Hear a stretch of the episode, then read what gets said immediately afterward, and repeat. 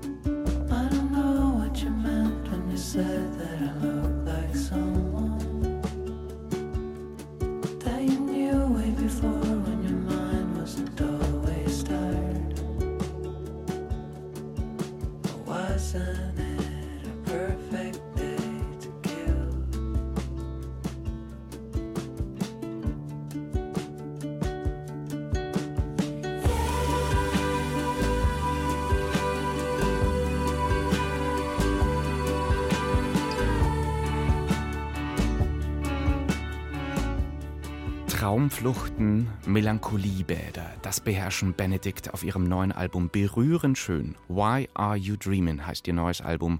Ja, große Themen darauf, auch Isolation und Einsamkeit. Davon kann bei meiner Gesprächspartnerin hier in der Bahn 2 Kulturwelt aber nun wahrlich nicht mehr die Rede sein. Ganz im Gegenteil. Buchmesse Leipzig. Endlich wieder nach drei Jahren Zwangspause. Insa Wilke, Literaturkritikerin und Vorsitzende der Buchpreisjury. Ich stelle mir großes Gewusel vor in Leipzig nach dieser langen Corona-Zwangspause, äh, Frau Wilke. Und der Börsenverein des deutschen Buchhandels sprach ja von einer Aufmerksamkeitsdusche für den Literaturbetrieb. Wie erfrischt fühlen Sie sich denn im Moment? Sehr erfrischt. Das war gestern schon ein sehr, sehr schöner Auftakt und ich habe mich unheimlich gefreut, dass der Andrang auch so groß war. Das ist ja im Moment nicht klar, wie geht sowas weiter nach, nach den Jahren der Stille. Aber ich hatte den Eindruck, dass alle ganz große Lust hatten, zusammen da zu sein. Und ähm, dann war die Preisverleihung natürlich auch voller toller Momente, auch der, ähm, ja, einfach eines Gemeinschaftsgefühls. Und das tut im Moment schon sehr gut. Äh, ja, ich, ich, ich stelle mir es ja gerade vor, als, als Jurymitglied erlebt man das ja auch nochmal ganz besonders, diese, diese Preisverleihungen. Nach welchen Kriterien haben Sie denn da eigentlich da geurteilt und, und was ist für Sie in der Jury wichtig mit Blick auf die PreisträgerInnen? Also was für uns immer interessant ist, dass für uns eigentlich das Wichtigste ist, die Sitzung, in der wir die Shortlist erstellen. Also diese 15 Titel sind tatsächlich die Bücher, die wir in einem Jahr als herausragend empfinden. Und das hat natürlich dann immer unterschiedliche Gründe und es gibt dafür auch immer unterschiedliche Kriterien, ähm, dass es formal auffällt, dass es einem, einem zu Herzen geht, ähm, dass es ein Stoff ist, zum Beispiel bei den Sachbüchern, in dem man etwas erfährt, was man noch nicht wusste. Bei den Übersetzerinnen und Übersetzern ist es dann natürlich so, dass einen besonders die Herausforderung der Übersetzungsarbeit interessiert. Und ähm, insofern setzt sich das so aus verschiedenen Momenten zusammen. Und tatsächlich war es bei uns so, dass wir sehr kollegial da das versucht haben, zu einer gemeinsamen Entscheidung zu kommen. Und das ist für mich das Besondere an dieser Jury. Und das andere ist natürlich, dass man mich, dass man sich mit diesen drei verschiedenen Sparten beschäftigt. Und das macht immer ganz großen Spaß, weil es so viele tolle Bücher gibt und ähm, man so viel lernt und aber auch ganz beglückt aus dieser Arbeit herausgeht. Was haben Sie denn über unser Deutschlandmärchen gelernt vom Preisträger in der Belletristik, Dinja Guccietta? Also äh, zum einen ist das eine Art zu schreiben, die Dinja Guccietta ähm, da praktiziert, die uns alle geflasht hat. Also es gab etwas Überraschendes an diesem Buch, weil er ja nicht einen Roman durcherzählt, chronologisch von A bis Z, sondern das Buch setzt sich ja aus verschiedenen Momenten zusammen. Es ist ein Buch, in dem er sehr viel Raum anderen Stimmen gibt, weiblichen Stimmen. Aber was mich zum Beispiel sehr berührt hat an diesem Buch, ist auch der Vater, der zwar wie ein Versager da auftaucht und die Mutter der Familie bringt die Familie so durch und muss immer das auswetzen, was der Vater da verbockt. Und gleichzeitig merkt man aber auch, was mit diesen Männern angerichtet wird. In der Türkei eben, aber dann eben auch in Deutschland der Druck, unter dem sie stehen und die Unmöglichkeit, ihre Sensibilität und ihre Träume auszuleben. Und da ist das Buch von unser Deutschlandmärchen dann natürlich das Gegenprogramm. Da werden Träume gelebt und trotzdem ist das ein Autor und ist das ein Buch, das sehr mit den Beinen und den Füßen auf dem Boden steht und sehr anschlussfähig ist, glaube ich, für unterschiedlichste Menschen. Und das ist es, was, glaube ich, so mitreißend ist daran. Und es waren ja auch wunderbare Szenen, wir haben sie eingangs auch in der Sendung schon gehört, als der Preisträger dann auch noch alle Mitnominierten mit auf die Bühne genommen hat. Und dann war das dieser Moment der Gemeinschaft. Und äh, das hat ja dann schon schnell auch irgendwie so einen Eventcharakter. Ich denke auch gerade nochmal äh, letztes Jahr Deutscher Buchpreis für Kim de l'Horizon. Das war ja auch nicht nur, der ist nach vorne gegangen und hat eine Urkunde gekriegt oder so. Das war ja dann auch mit Performance verbunden und so weiter. Ist es, ist es jetzt nur so mein Eindruck oder dass einfach so Literaturauszeichnungen, jetzt speziell jetzt bei Buchmessen, dann auch so ein bisschen Eventcharakter kriegen und sich das auch gar nicht vermeiden lässt? Finden Sie das gut? Also Event hört sich immer so negativ an. Das würde ich gar nicht so bezeichnen. Ich glaube, es ist sehr gut, dass nicht alle gesetzt da sitzen und mit bierernsten Gesichtern, ähm, zum Beispiel wie bei der Eröffnung der Buchmesse, drei Stunden Kulturprogramm über sich ergehen lassen, sondern ähm, dass es etwas ist, was man gemeinsam feiert. Und ich glaube, dieses Moment, ähm, dass alle da sitzen und sich gemeinsam freuen und auch allen klar ist, es geht für jetzt diejenigen, die da ausgezeichnet werden oder eben die, die nominiert sind, es geht um etwas, das ist auch lebensverändernd, was da passiert. Und das ist ein Moment der großen Freude. Und das gemeinsam zu erleben und dann eben auch mitzubekommen, wie das dann ist, wenn Dinja Guccietta seine Frau nach vorne holt zum Beispiel oder eben die anderen Nominierten. Das sind Momente, in denen man irgendwie für einen Moment denkt, ach, die Welt ist gar nicht so schlecht und das ist natürlich das schönste Gemühl, Gefühl, was man sich von der Buchmesse mitnehmen kann. Wenn es jetzt noch einen Preis gäbe für die meisten Superlative in einer Rede, dann hätte wahrscheinlich äh, Kulturstaatsministerin Claudia Roth ganz gute Chancen gehabt bei ihrer Rede gestern. Da wurde ja in blumigsten äh, Blüten auch gesprochen und äh, Lesen und Literatur wurde aufs krasseste so gefeiert. Und da ist er also, also wenn es so ist, wenn wenn wenn wenn es dem Literaturbetrieb so gut geht, dann ist das ja natürlich eine schöne Sache. Wie geht es ihm denn? Was sagen Sie denn so aus Jury-Sicht? Wie wichtig äh, ist diese diese diese Messe auch für die Branche oder ist das jetzt nur so ein Pfeifen im Walde und eigentlich dacht der Literaturbetrieb gerade so dahin? Also die Messe ist extrem wichtig und ich glaube, ähm, es ist so schwierig, das zu vermitteln an Bürokraten, an Menschen aus der Politik, weil es weiche Dinge sind, die wichtig sind. Da ist nicht bezifferbar. Ähm, wegen dieser Zahlen oder dieser Statistiken ist die Messe wichtig für die Branche, sondern es ist etwas, was sich ähm, ohne Worte zwischen den Menschen ereignet, dass auf einmal man Autoren, Autorinnen groß macht, weil über sie geredet wird, dass Themen entstehen, dass man sich ähm, gegenseitig informiert in den Gesprächen auf dem Flur. Und ich glaube, der Irrglaube nach dieser Corona-Zeit ist, dass alles digital und virtuell ablaufen kann. Mhm. Das stimmt nicht. Wir brauchen die Räume, in denen wir uns begegnen und die müssen wir uns erhalten. Und das ist auch für ein, eine Wirtschaftsbranche, wie es der Literaturbetrieb ja auch ist, enorm wichtig. Und Claudia Roth hat ganz schön vorgeführt, ähm, wie Form und Inhalte auseinanderfallen können. Das ist bei den Nominierten, den 15 Nominierten unserer Liste eben nicht der Fall.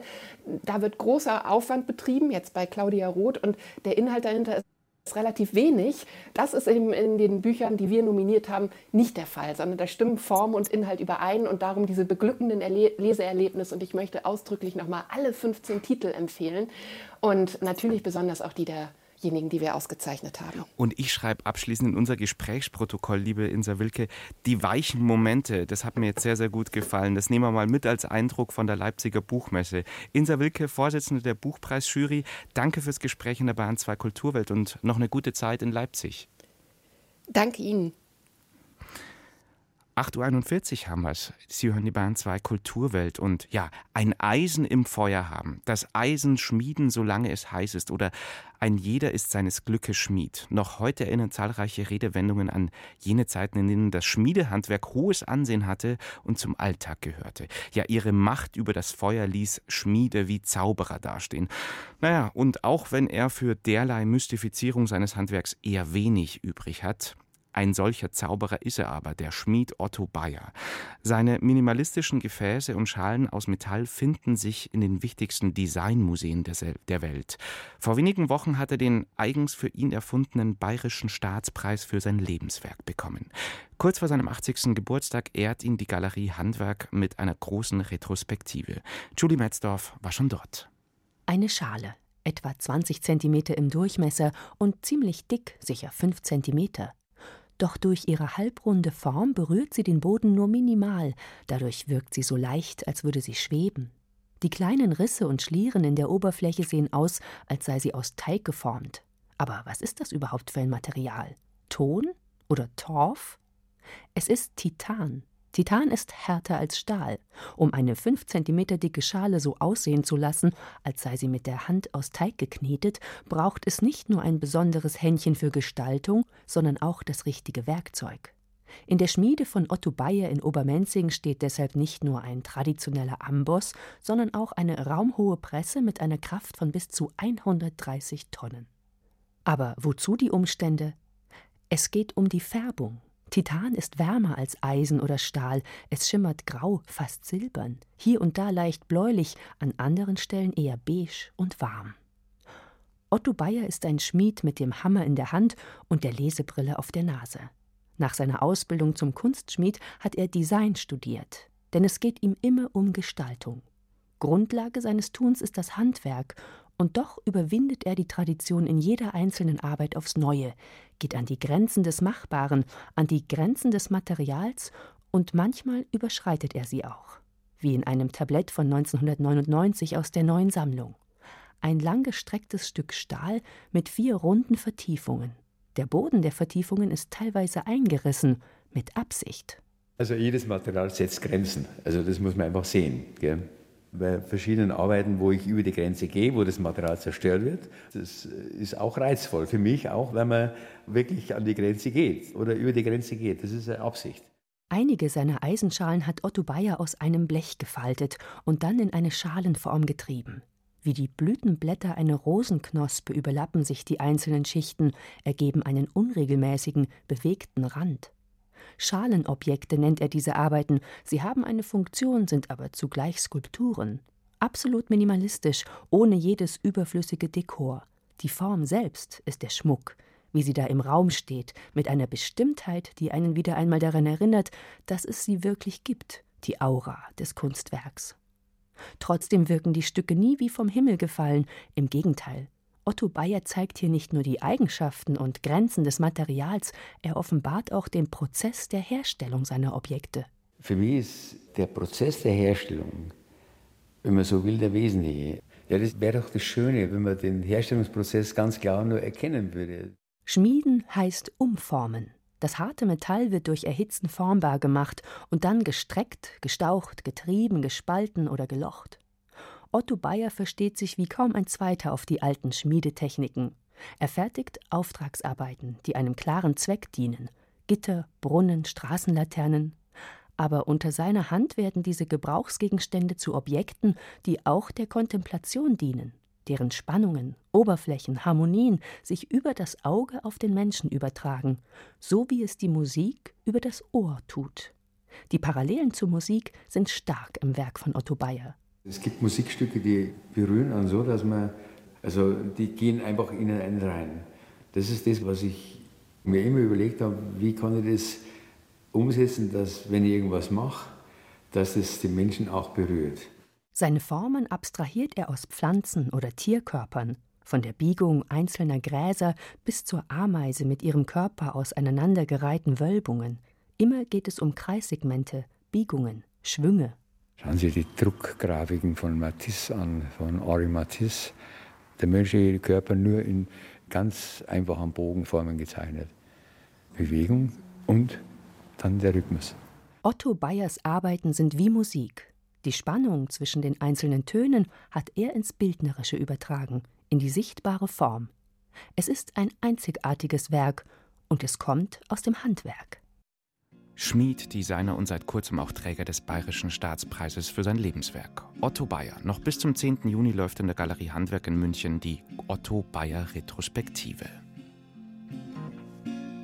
I'm in a crowded corner by the kitchen sink, and people start to notice I haven't touched my drink. The room is getting darker, the sky is turning never knew your name around here. All of this time,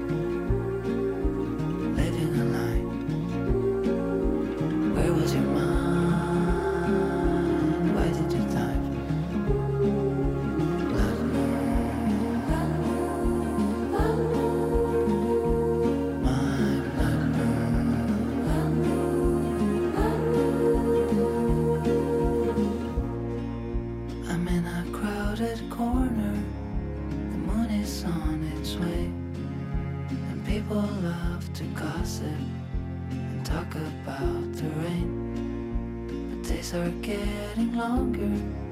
There's nothing left to say. They never knew your name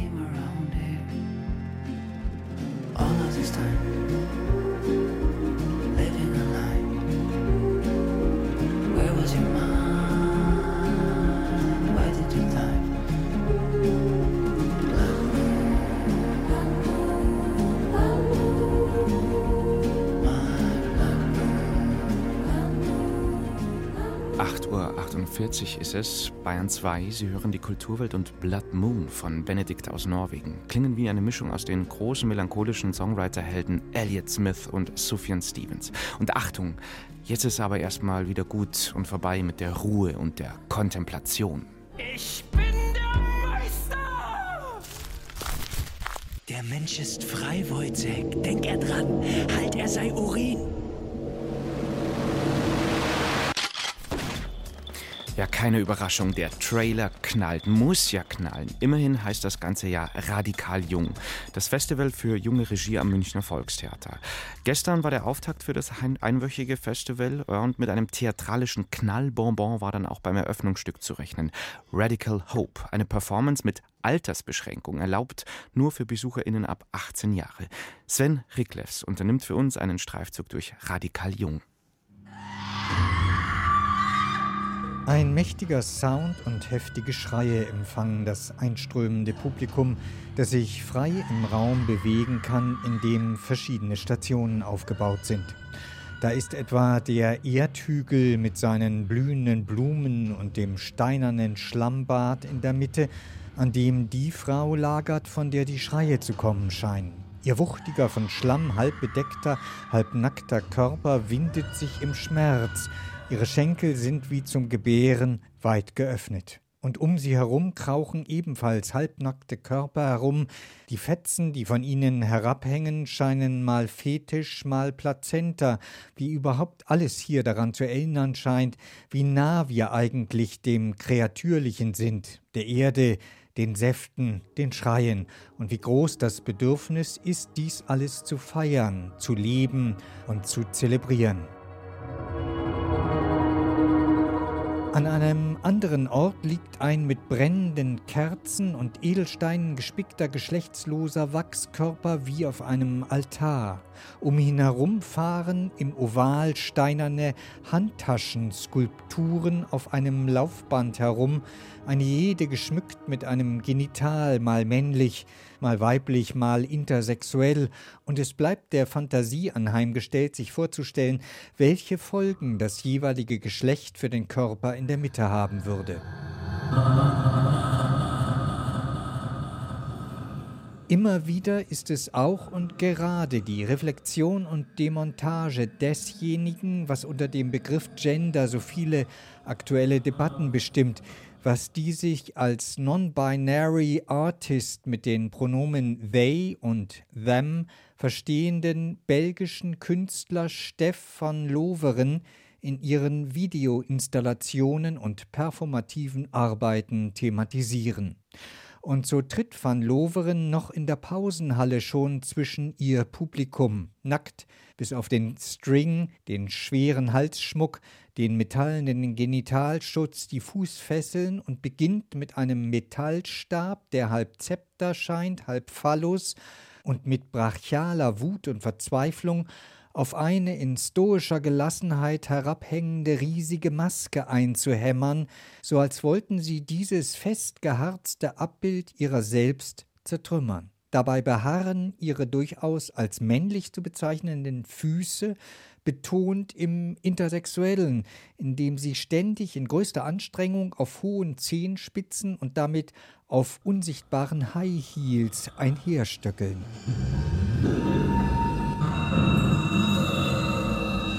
Doch bei aller non-binären Eindeutigkeit, mit der Steff van Loveren und ihre sieben Performer und Performerinnen Stellung beziehen, ist Radical Hope vor allem auch eine wollüstig zelebrierte Feier der menschlichen Körperlichkeit jenseits von Geschlechternormen oder idealisierten Körpern. Angesiedelt zwischen Performance und Installation setzt diese so ein erstes ästhetisch hervorragendes Fanal für das Festival Radikal Jung, das gestern Abend zum Auftakt noch mit weiteren herausragenden Produktionen punkten konnte. Mit dem auf höchst eindrückliche Weise von der jungen Regisseurin Rike Süßkow gegen den Strich gebürsteten Altmänner-Kunstlamento Zwiegespräch von Peter Handke etwa vom Wiener Burgtheater oder mit den unter dem Titel Sisters auf drei schwarze deutsche Frauen in Berlin der 90er Jahre höchst debattennah übertragenen Drei Schwestern von Anton Tschechow, einer Produktion der Berliner Volksbühne in der Regie von Isabel Redfern. Und so zeigt sich die radikale Regiejugend beim Festival am Münchner Volkstheater gleich am ersten Abend von ihrer besten Seite und macht große Lust auf mehr. Noch bis zum 5. Mai das Theaterfestival Radikal Junger Münchner Volkstheater.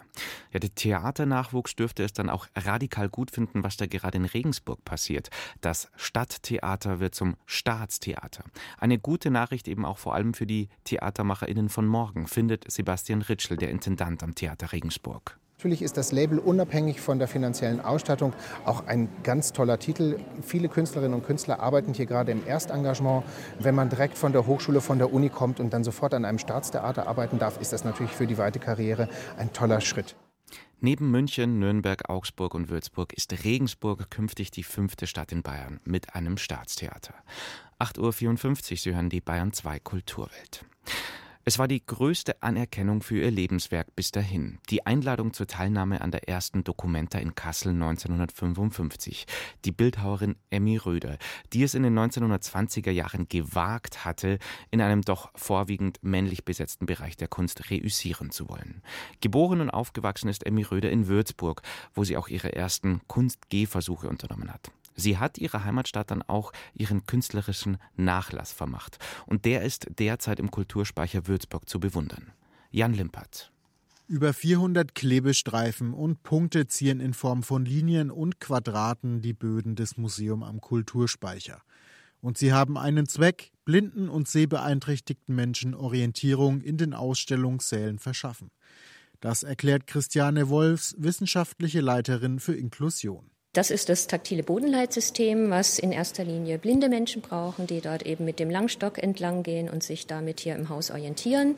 Die Quadrate sind immer Aufmerksamkeitspunkte, dass man eben weiß, da kommt jetzt etwas, wo man irgendwie abbiegen muss oder wo was ein Gemälde oder ein Objekt ist, das man näher anschauen kann oder ertasten kann. Auch drei Skulpturen sowie ein Gemälde der Würzburger Bildhauerin Emi Röder können damit ab sofort erfüllt werden an zwei Taststationen, die in die Ausstellung integriert sind. Leicht zu finden durch das taktile Bodensystem. Die Tastmodelle selber sind aus Filamenten von 3D-Druckern. Da haben wir auch verschiedene Filamente getestet im Berufsförderungswerk in Veitshöchheim und haben dann die ausgewählt, die am angenehmsten waren zum Ertasten. Die Tastzeichnung ist aus Korean, ist ein spezielles Material. Und wir haben neben den äh, 3D-Skulpturen eine Taststation für die Materialien. Das ist Bronze, Kunststein, Kalkstein und Nussbaum, aus denen eben die meisten Skulpturen von Emmy Röder gestaltet sind. Durch Ertasten eines Selbstbildnisses Emi Röders können sich alle Besucherinnen und Besucher sogar ein detailliertes Bild der Künstlerin selbst machen. Das ist auch mit Röders berühmtestem Werk der sogenannten Schwangeren möglich. Das Motiv eine Frau mit hoher Stirn, Kopftuch und überbetont großen Augen für die Nationalsozialisten ein Dorn im Auge ihrer Rassenlehre und deshalb Teil der 1937 stattfindenden diffamierenden Ausstellung Entartete Kunst, erklärt die stellvertretende Leiterin des Kulturspeichers Henrike Holsing. Aus der Sicht des Nationalsozialismus geht diese Figur viel zu stark weg vom Naturalismus. Sie ist äh, sehr stark stilisiert. Sie sehen hier diese fast eckige, hohe Stirn, diese riesigen Augen. Das entsprach einfach nicht dem Figurenideal des Nationalsozialismus. Und dann kommt eben hinzu, dass hier ein Thema aufgegriffen wurde, was für die Nazis auch ein wichtiges war, nämlich die Schwangerschaft was äh, man sich im Nationalsozialismus einfach anders vorstellte, also mit äh, kraftvollen Frauen, die das Leben des Volkes in sich tragen. Und da widerspricht diese ausgemergelte, arme Schwangere dem Ideal komplett. Für den Kontext sorgt dabei eine Audio-App, die ab dem 28. April durch die Ausstellung führen soll, erklärt Christiane Rolfs. Die App ist die BFW Smart Info App. Die wurde auch vom Berufsförderungswerk in Veitshöchheim entwickelt. Das ist ein Berufsförderungswerk für blinde und sehbeeinträchtigte Menschen. Die wird an verschiedenen Orten auch in Würzburg eingesetzt. Und in der App sind quasi ähm, Texte in leichter Sprache. Es gibt die ähm, Hörbeispiele für die Blinden und Sehbeeinträchtigten. Wir haben auch Gebärdensprachvideos in der App und die führt als Orientierungs-App durch das ganze Haus, gibt aber auch Informationen zu jedem Raum und zu verschiedenen ähm, Gemälden hier im Haus. Ausführliche und niederschwellige Audioguides in Kombination mit ertastbaren Bildern und oder Skulpturen in jeder Ausstellung. Dieses Ziel möchte das Museum am Kulturspeicher so schnell wie möglich erreichen. Emmy Röde im Kulturspeicher Würzburg. Soweit die Kulturwelt für den Moment. Tobias Ruland sagt Danke fürs Zuhören. Servus und Baba.